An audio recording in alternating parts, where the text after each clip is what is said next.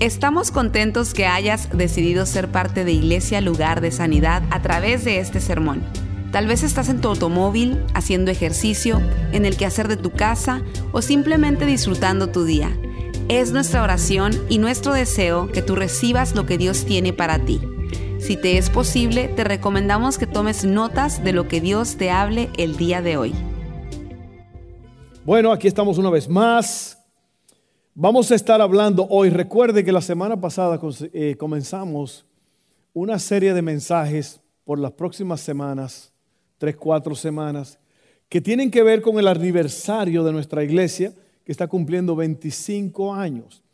Y hablamos la semana pasada sobre el, anuario escolar, hablamos sobre eh, el álbum de fotos, cómo nosotros podemos remontarnos al pasado cuando vemos ese año, e, ese anuario escolar o cuando vemos un álbum de fotos, decimos, oh, mira, yo recuerdo ese día, estábamos en tal sitio y qué bonitos momentos.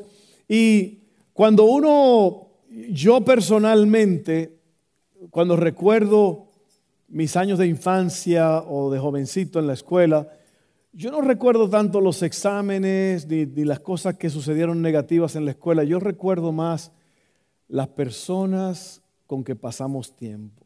¿Cuántos recuerdan sus amigos de infancia?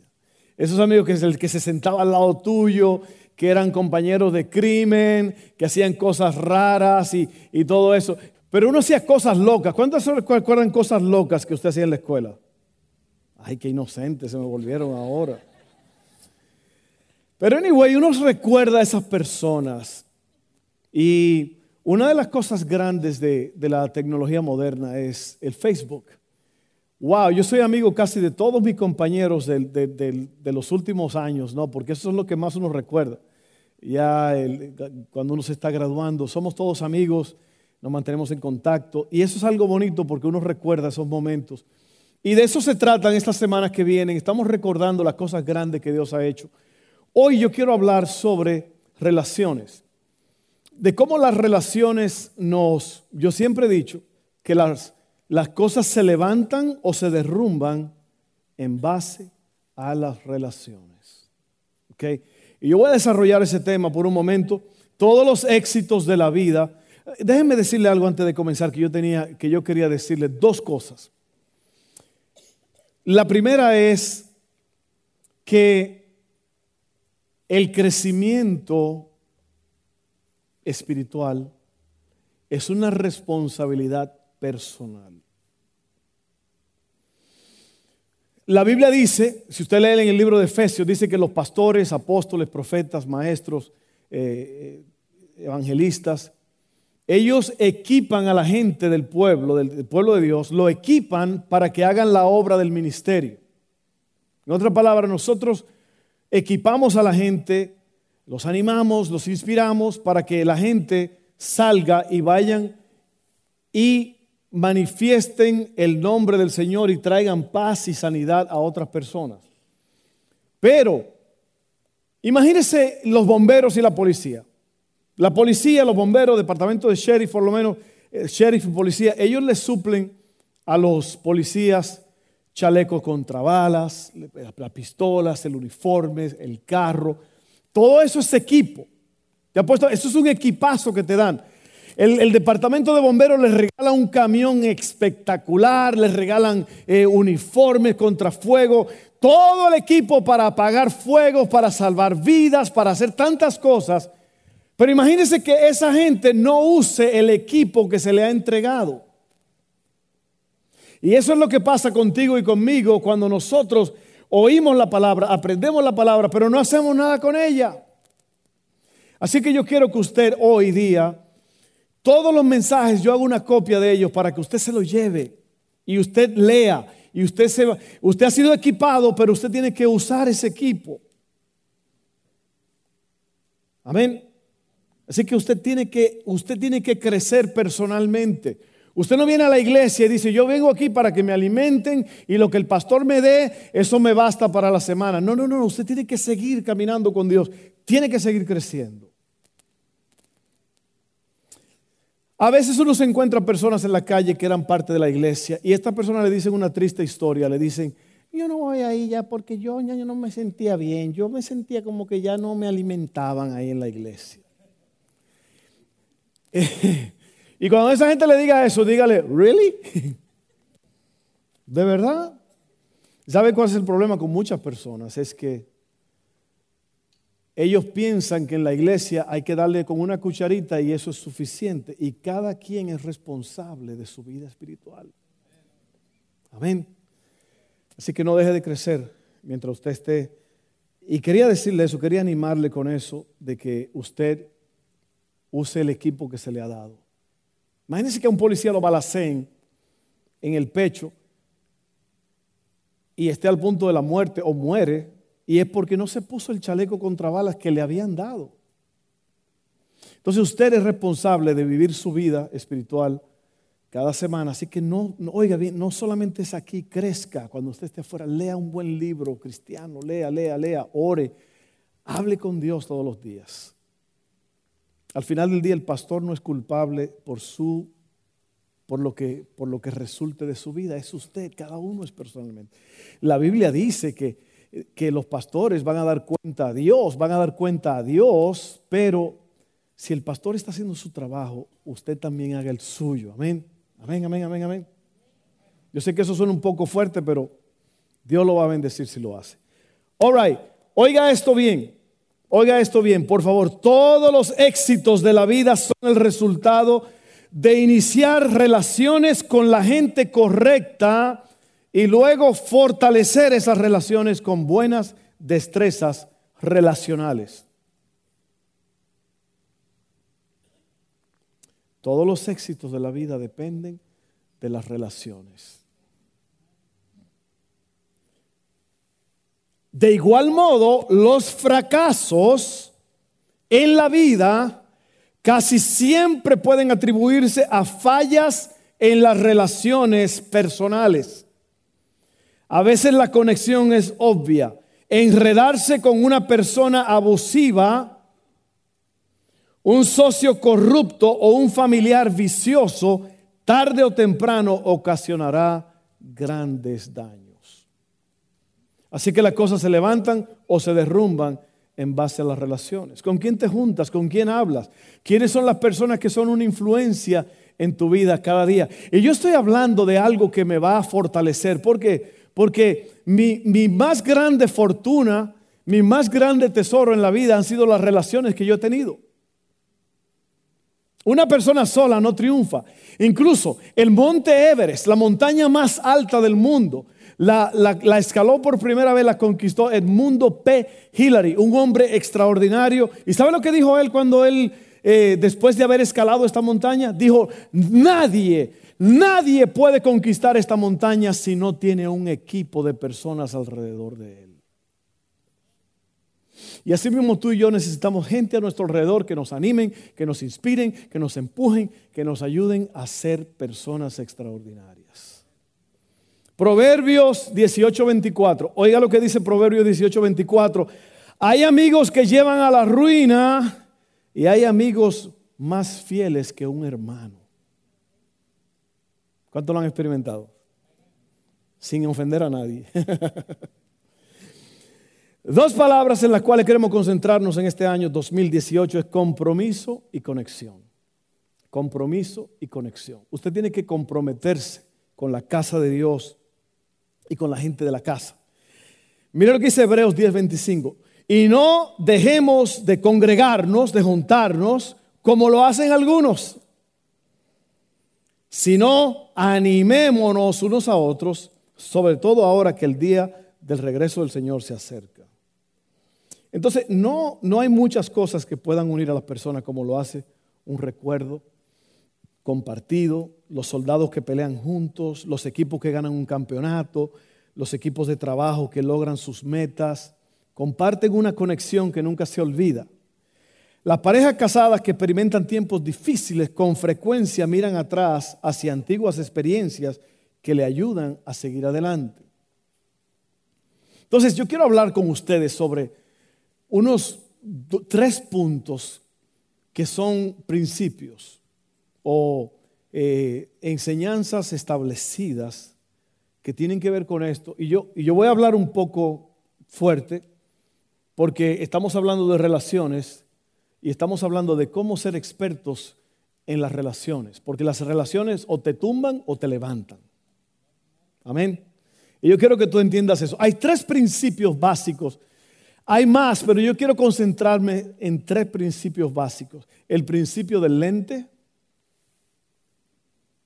el principio del espejo y el principio del dolor. Yo voy a hablar sobre esas tres cosas. Voy a comenzar con el principio del lente y lo que esto quiere decir es cómo tú tratas a las personas dependen de, depende de estas cosas. Tu trato con la gente. ¿Cuánto están listos para aprender algo? El principio del lente. ¿Cuál es mi percepción de los demás? ¿Cómo yo veo a las demás personas? Y yo he traído en esta tarde un pequeño objeto aquí para eh, más o menos ilustrar esto. Esto se llama binoculares cuando alguien que le gusta el alcohol dijo, bueno, pues nos bebemos el vino y dejamos los culares por ahí. Pero es vino con, B larga, B grande. Binocular. Esto es un binocular eh, por allá, por el México lindo, creo que le dicen mira lejos, lo cual es correcto. ¿En cuántos países le dicen mira lejos? No me digan que no, porque a mí me han dicho mucha gente, esos son unos miralejos, hombre. ¿Ok? Así que miren, hubo un hombre que llegó del campo a la ciudad, eh, creo que fue en la Ciudad de México. Si no me equivoco, la hermana Coco me contó este cuento. Dice que llegó este muchacho buscando a su primo José a la Ciudad de México y, oiga, ¿Dónde está José? ¿Dónde está José? Pues José, allá está, míralo en ese edificio allá, está trabajando allá arriba. Y este le gritaba, José, José, hey, soy yo, llegué apenas y acabo de llegar, José. Y le decía, oye, no te oye, no te oye porque está muy lejos. Mira, toma esto. Y le dan unos binoculares de esto. Míralo y lo vas a ver y lo vas a conocer que es él. Y ya entonces hablas con él. Y este se pone los binoculares y dice, ¿qué hubo, José? ¿Cómo te va?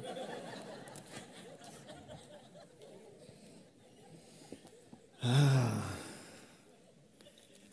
Entonces, uno ve a través de estos lentes, ¿ok? Y una persona puede estar lejísimo y usted lo ve de cerca con esto.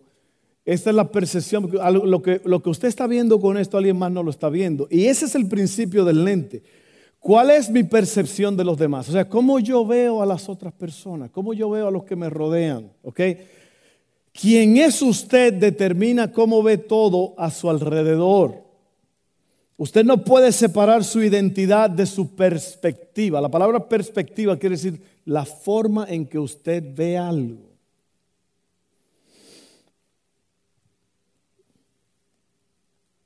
Todo lo que usted es y todas las experiencias que ha tenido dan color y forma a su realidad.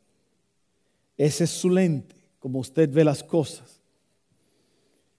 Hubo un hombre un tejano que se movió a Colorado, hizo una gran ventana en su casa para poder ver.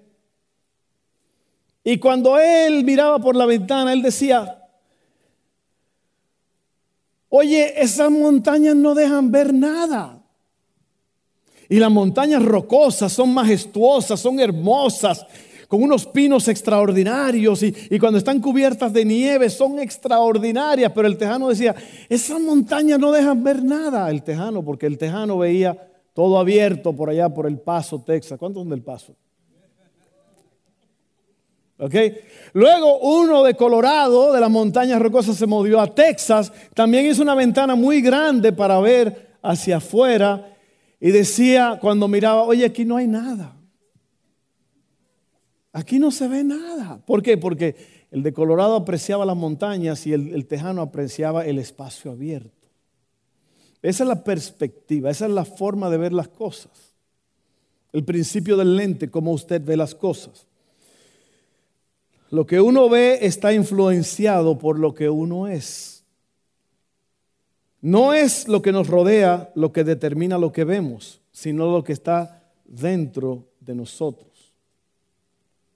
Yo quiero que usted ponga mucha atención a esto porque esta es una de las enseñanzas más importantes que usted va a oír en su vida. Yo lo creo así. No es lo que tú ves alrededor lo que determina lo que tú ves, es quien tú eres. Y yo te lo voy a explicar de esta forma. Había un hombre en la puerta de una ciudad y llegaron unos viajeros de repente y le preguntaron al hombre que estaba en la puerta de la ciudad, oiga buen hombre, ¿cómo es la gente aquí en esta ciudad? Porque estamos viniendo para acá, vamos a vivir aquí.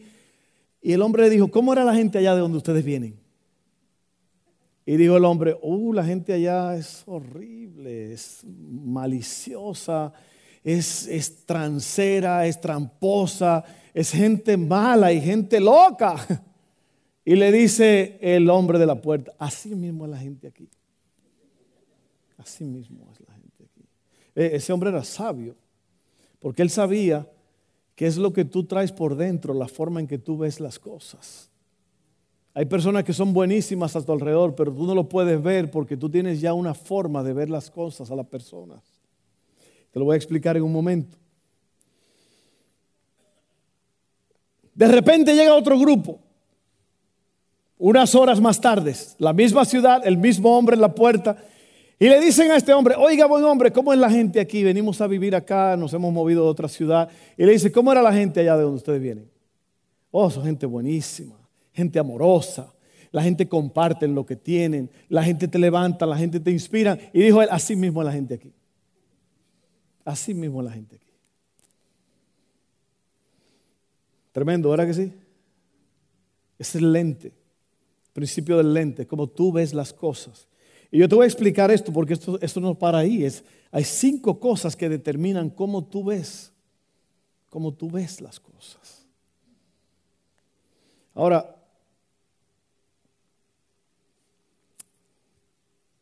en una compañía, el que trabaja duro tiene un buen trabajo por muchos años, pero el que entiende el trabajo se hace el jefe y gana más que todos. Y un día hasta compra la compañía.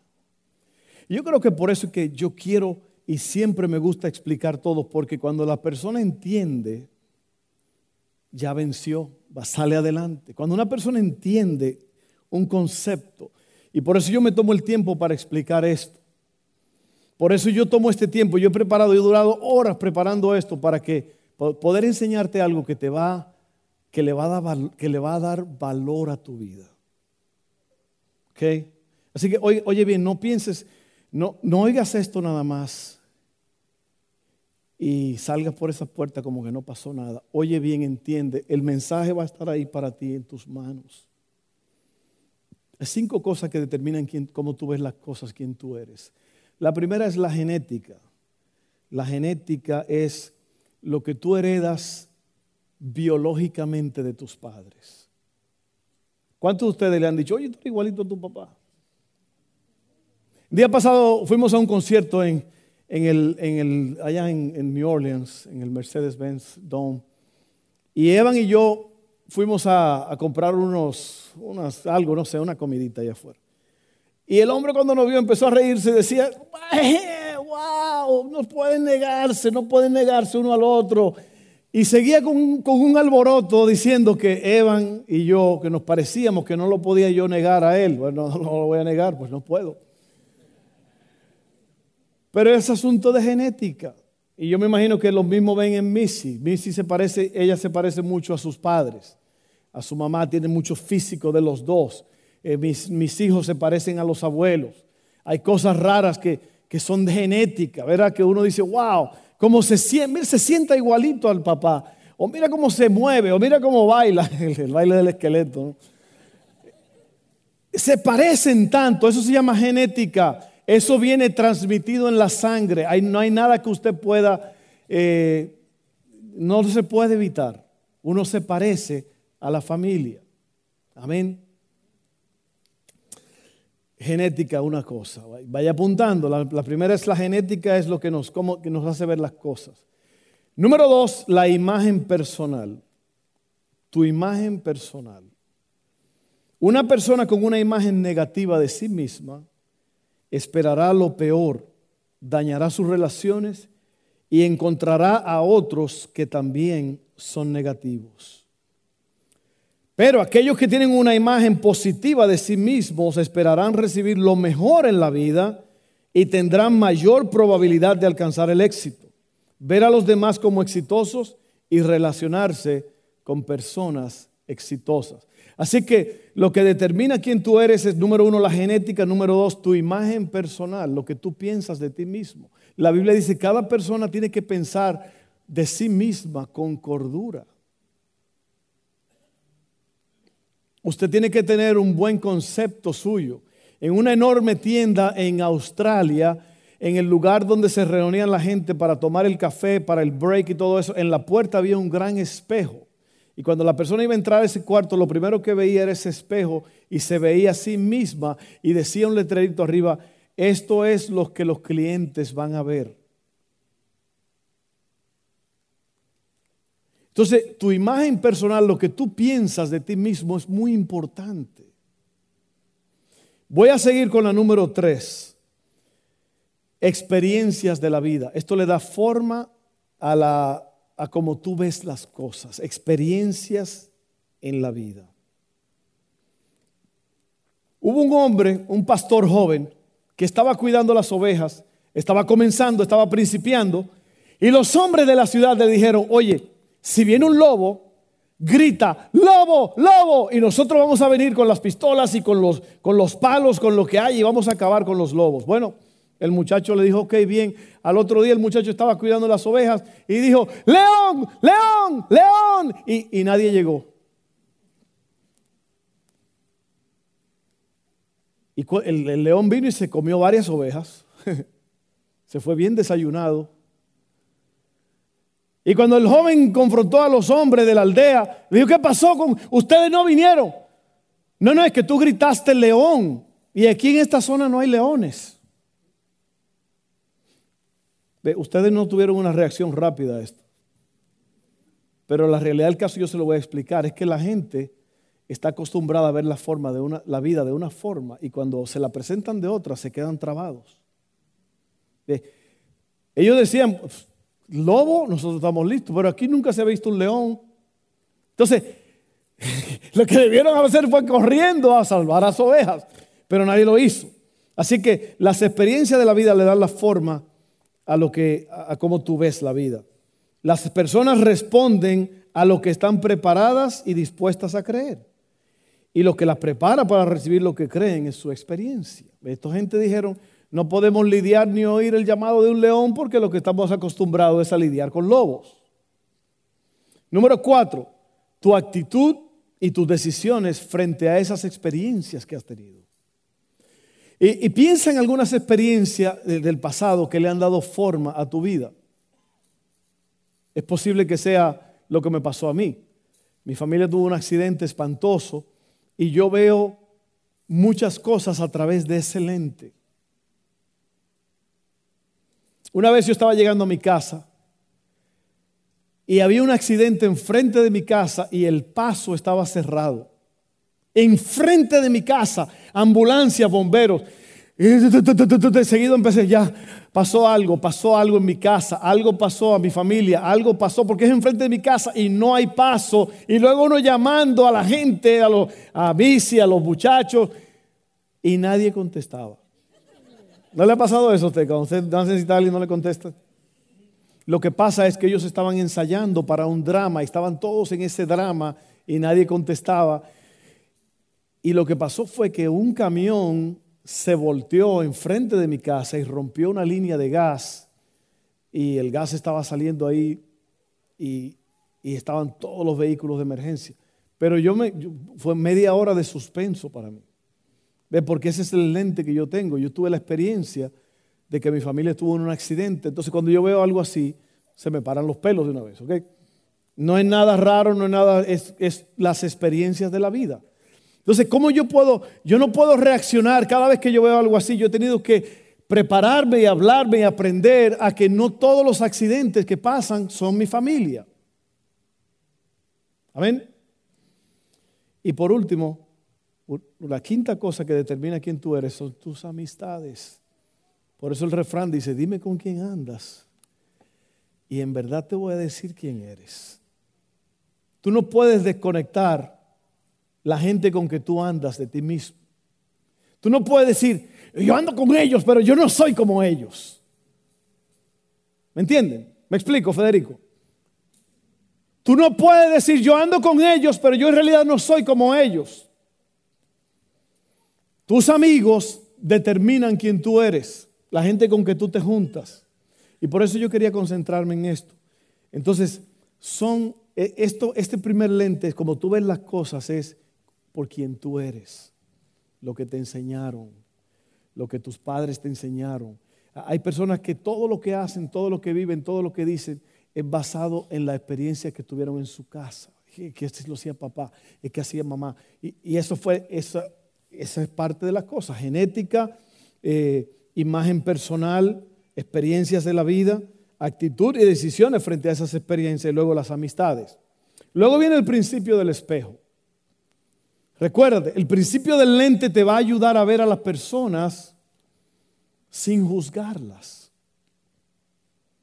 El principio del lente te va a enseñar que tú tienes que tener cuidado de no usar probablemente las cosas que te han pasado para juzgar a todo el mundo.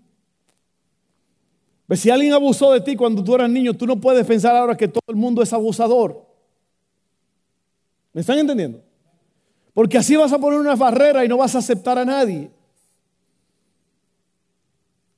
Tienes que tener cuidado de no juzgar a todo el mundo por la misma medida que te pasó cuando tú eras jovencito. Porque las relaciones son muy importantes y tú no puedes desechar a alguien porque tú ves la vida de otra forma. Yo creo que hay que hacer un, un análisis de todo. Te voy a hablar del segundo principio y es el principio del espejo. Yo quería tener un espejo más grande, pero este espejito me dio una idea. Este espejo tiene dos lados. ¿Cuántas mujeres aquí tienen un espejo de estos? Mujer, si usted no tiene un espejo de estos, usted no sabe lo que es la vida. ¿Ok? Por un lado está lo normal, ¿verdad? Que usted se ve normal como es. Del otro lado, cuando usted lo voltea, se le ven hasta los pensamientos. Porque es una ampliación. ¿Ok? Cuando tú ves el espejo, tú dices, por ejemplo, ahora mismo, usted cree que yo estoy muy afeitadito, muy bonito. Míralo, ¿qué se cree? Pero cuando usted pone aquí, mire, se me ven todos esos pelos rarísimos. La nariz, se me ven los pelos blancos allá adentro. Se me ven ciertos detalles en los ojos, unas venitas rojas que usted no la ¿Usted sabe cuál es la vena más importante del cuerpo? La vena Quaker, dijo alguien.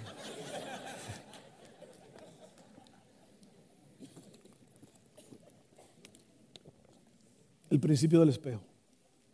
Oiga bien, esto, esto está tremendo. Oiga bien esto. Lidiar con gente complicada es un problema serio, especialmente si la persona eres tú mismo. Lidiar con gente complicada es un problema, especialmente si el problema soy yo mismo. Ah, no, pero la mayoría de nosotros no piensa así. La mayoría de nosotros piensa que los problemas son causados por los que están alrededor. Es muy difícil ver a una persona tomar responsabilidad por sus acciones, ¿no? Así que oigan esto, me he examinado a mí mismo y he asumido la responsabilidad por quién soy porque si tú no sabes quién tú eres, tú vas a tener un montón de problemas con las personas a tu alrededor. Sí, porque si tú no te ves en el espejo, ¿qué es lo que hace que tú... Por eso en esa tienda había ese letrero, o ese espejo, perdón, decía, esto es lo que la gente van a ver. Así que mírate bien y arregla lo que hay que arreglar. Para eso es un espejo. ¿Cuántos de ustedes se vieron un espejo antes de salir de la casa? Ay, cuatro de ustedes que... Oiga, todos se vieron un espejo. A menos que usted sabe ya que no hay remedio para usted, usted nada más. Es como el tipo que era tan, tan feo, tan feo, y se metió a un concurso de feos y le dijeron, no se aceptan profesionales. Entonces, si usted ya no tiene remedio, a lo mejor usted ni se mira en el espejo, pero normalmente las personas se miran para arreglar cualquier defectito, ¿no? ¿Sí o no?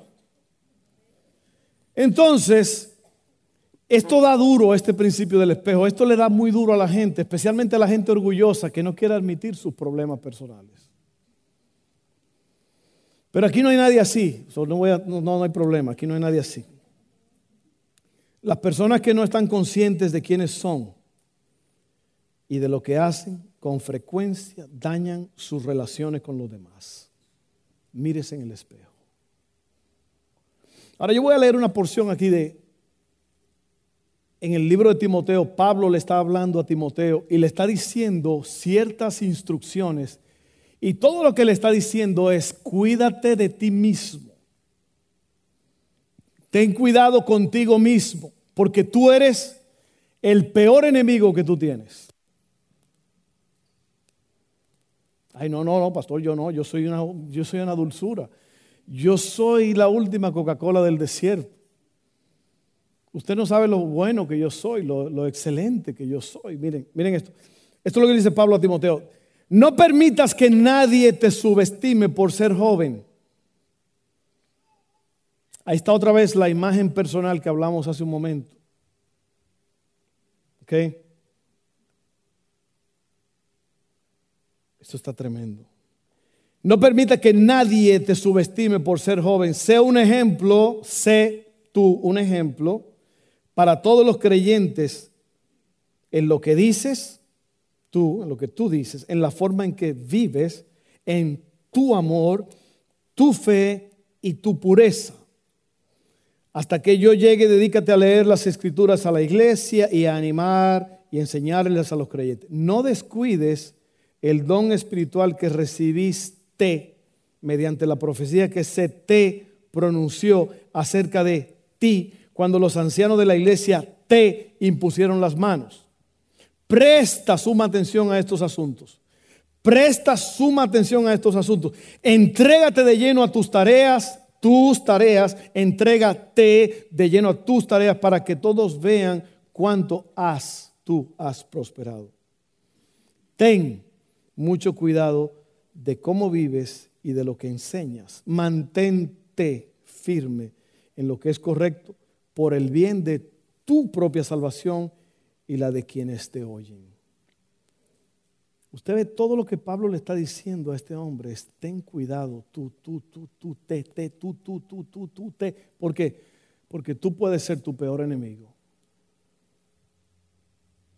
Y esto no quiere decir que usted tiene dos personalidades, esto quiere decir que uno tiene la tendencia a excusar a uno mismo. Entonces, oiga esto, oiga esto que le voy a leer. Esto estaba en la tumba, en la piedra, en una tumba de, un obispo que murió en el siglo XI. Mire lo que él dijo. Y ojalá que sea un ejemplo para todos nosotros. Este hombre dijo, cuando yo era joven y, y libre, mi imaginación no tenía límite, soñaba con cambiar el mundo. A medida que fui creciendo y fui más prudente, descubrí que el mundo no cambiaría. Así que acorté mi vista y decidí cambiar solo mi país. Pero también parecía imposible. A medida que iba creciendo en mis últimos años, en un último intento desesperado, me conformé con cambiar solo a mi familia, a los más cercanos a mí. Pero por desgracia, ellos no estaban interesados. Y ahora mientras estaba en mi lecho de muerte, en mi cama, de repente me di cuenta de que si hubiera cambiado yo primero, entonces con mi ejemplo habría cambiado a mi familia. Mi familia entonces me inspiraría, me daría aliento, había podido mejorar mi país y quién sabe, incluso pude haber cambiado el mundo.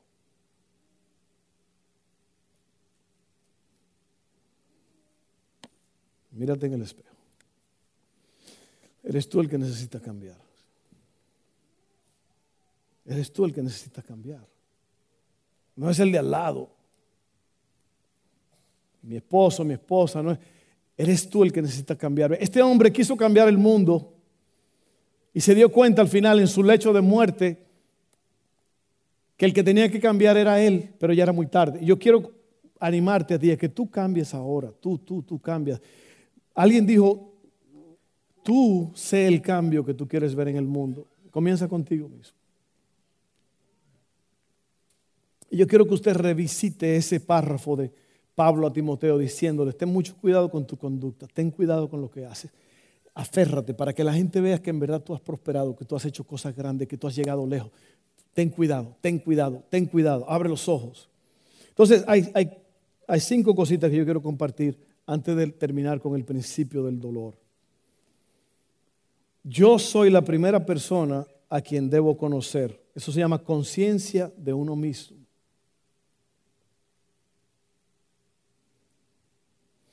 ¿Te has tomado tiempo para preguntarte quién eres?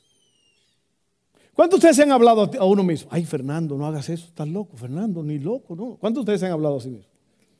Usted no está loco. Ahora es muy, muy probable que si una persona se está hablando a sí misma, está loco, pero hay casos en que uno se habla a uno mismo. ¿Por qué hiciste eso, María? Pero en María misma se está hablando a sí misma. No María esta, no, cualquier María que haya aquí. Y, uno se habla a uno mismo, pero yo soy la primera persona a quien debo cambiar, el principio del espejo. Yo soy la primera persona a quien debo cambiar. Así que estoy usando el lado que se me ven hasta los pensamientos para poder ver qué es lo que está mal conmigo. Número dos, yo soy la primera persona con quien debo relacionarme bien, imagen de uno mismo. Lo que pasa es que si usted no tiene una buena imagen de usted mismo, usted va a sabotear sus relaciones. Mírenme las piernas, mírenme las piernas. No hay mucho que ver, ¿verdad? ¿Usted sabe lo que me se burlaban de mí en la escuela por mis piernas? Eso sí que cuando un perro le caía atrás a uno, el que, el que más se salvaba era yo. Pero no hay nada. Había un hombre en, la, en el barrio que me decía, a ti hay que inyectarte arena para que engordes. Porque yo desde niño fui muy flaco. Yo era tan flaco que yo me bañaba con los brazos abiertos para no irme por el drenaje. Y tenía que saltar así en la ducha para poder mojarme porque los, los hilitos de agua no me, no me mojaban bien. De frente parecía que estaba de lado y de lado parecía que me había ido.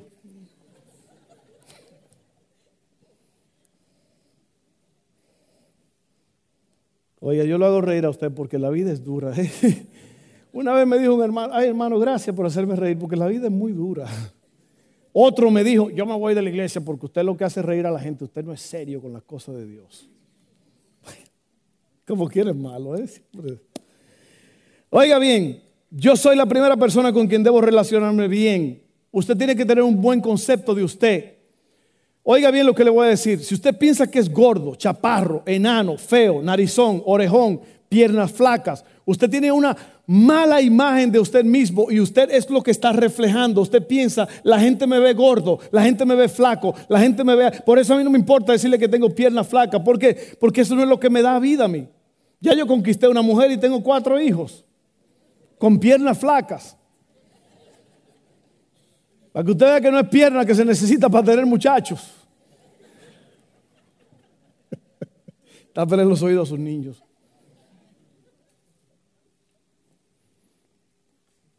Y no, que yo no me escondo de mi esposo porque estoy muy gorda. Y no, no, no, no, no hemos estado juntos porque yo estoy muy gorda. Yo no quiero. Oiga, su esposo la ama como usted es. Amén. ¿Cuándo usted ha visto un hombre barrigón que no le den nada? Aunque él tenga barriga o no tenga, él dice, hey, hello. ¿Sí o no?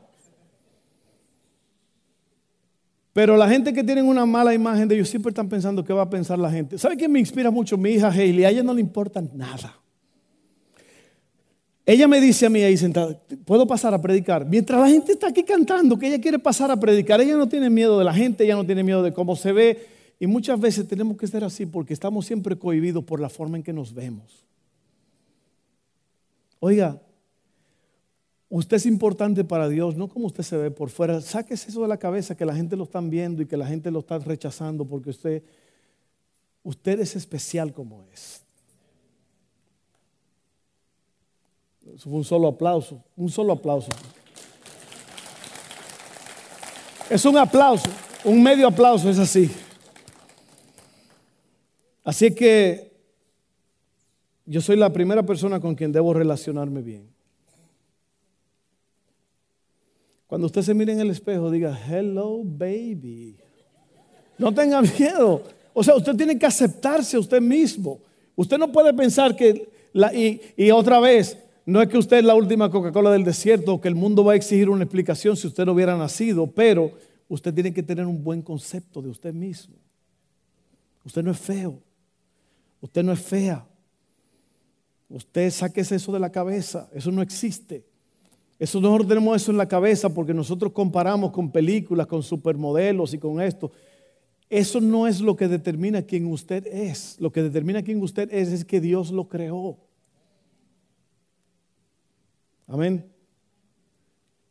Yo soy la primera persona a quien debo conocer, conciencia de mí mismo. Yo soy la primera persona con quien debo relacionarme bien, imagen de uno mismo. Ahora, eso no quiere decir que usted, eh, bueno, déjeme llegar a ese punto. Yo soy la primera persona que me, ocasionará, que me ocasionará problemas. Sinceridad con uno mismo. Bueno, Nando, metiste la pata esta vez. ¿Ok? Sinceridad con uno mismo. Cuarto, yo soy la primera persona a quien debo cambiar. Superación personal. Si usted no se está superando, usted se está quedando atrás. Yo soy el primero, quinto, que debo hacer la diferencia. Se llama responsabilidad personal. Así que ahí están esos cinco puntitos, usted se lo va a llevar a su casa.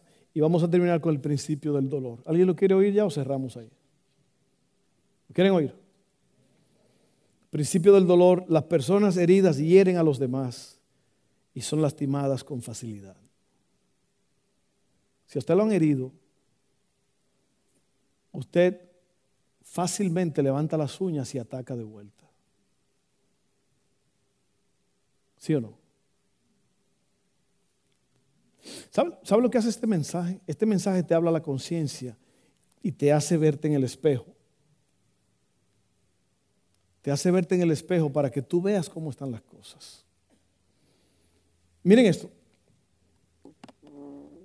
Cuando odias a una persona, estás odiando algo que es parte de ti mismo en esa persona. Es un tipo de reflexión.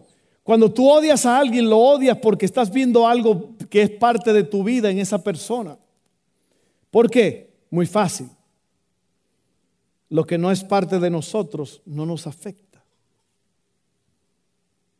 Entonces cuando tú odias a alguien es porque tú estás viendo, psicológicamente estás viendo algo que tú eres parte ya. Y por eso tú juzgas y tú, eh, eh, sin saber conocer a la otra persona, ya tú juzgas, tú sabes, porque tú eres parte. Hay algo que tú estás viendo en esa persona que es parte de ti mismo. A lo mejor usted no acepte eso, pero es la realidad. Oiga bien, voy a terminar ya. Si alguien tiene una astilla en el dedo, y Él permite que permanezca allí, su dedo se hincha y se infecta. Usted sabe las veces que a mí me ha pasado eso. Trabajando con madera. O pescando. Una vez estábamos pescando, Dustin y yo por allá lejísimo, en, medio de un lago grande, y había una plataforma como petrolera, y yo me subí ahí. Cuando me subí, ¡ah! era de madera así vieja, y me clavé una astilla. Y yo pensé que la había sacado a los pocos días se hinchó y se llenó de pus y dolía ah, horrible. ¿A cuánto le ha pasado eso? Ok. Si alguien tiene una astilla en el dedo y él permite que permanezca allí, su dedo se hincha y se infecta. Entonces, si otra persona viene y apenas le toca, el individuo grita de dolor y dice, me hiciste daño. Pero la realidad es que el problema no está en la persona que inocentemente golpeó tu dedo. El problema está con la persona que tiene la astilla, pero se ha olvidado de tratar este problema, esa lesión. Ve, y por eso es que cuando viene alguien y te dice cualquier cosa, ¡No! ¡No me hables! ¡No me digas! ¡No, no, Es porque el problema eres tú.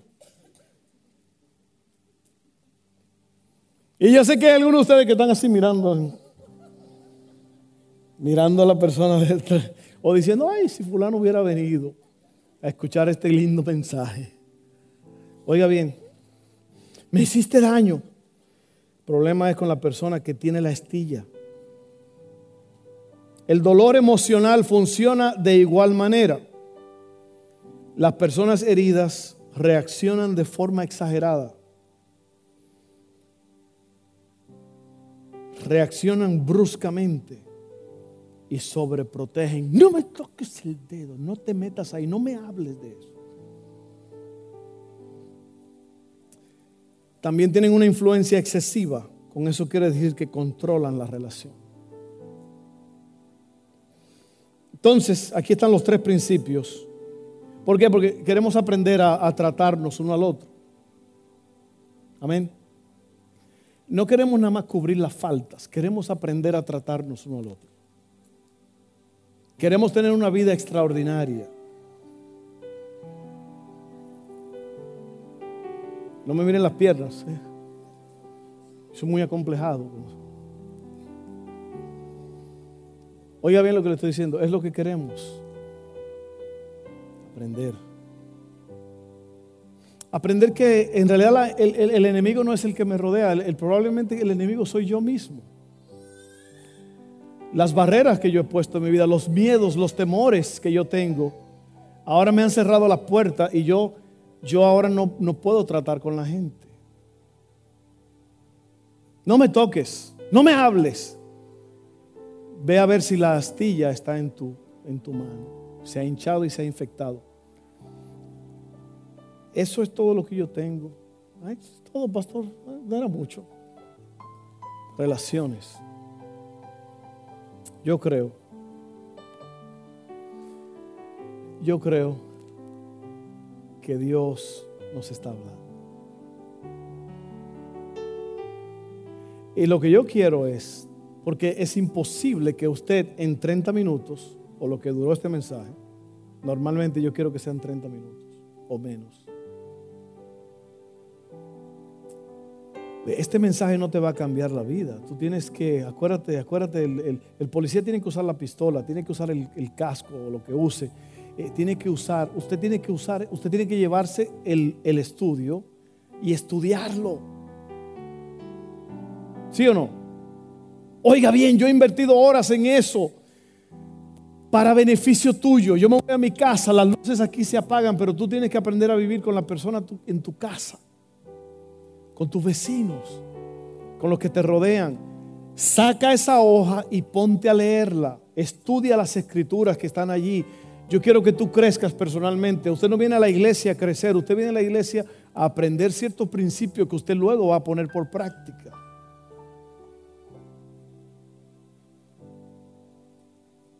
Y oiga bien lo que le voy a decir. Una de las cosas posibles con este mensaje es que usted se enoje conmigo, que el pastor me está diciendo la verdad en frente de la persona que está aquí a mi lado y yo, y yo, y yo, no, no, pero oiga bien, cambie, usted cambie. Vamos a estar en pie. Hay una, historia bien rara en la Biblia que es de las, las diez plagas de Egipto. Eran diez, ¿verdad? Diez plagas eran. A veces uno se le va la onda una de las plagas, y yo creo que yo dije esto hace poco, una de las plagas era la plaga de ranas, sapos, sapos por todos los lados.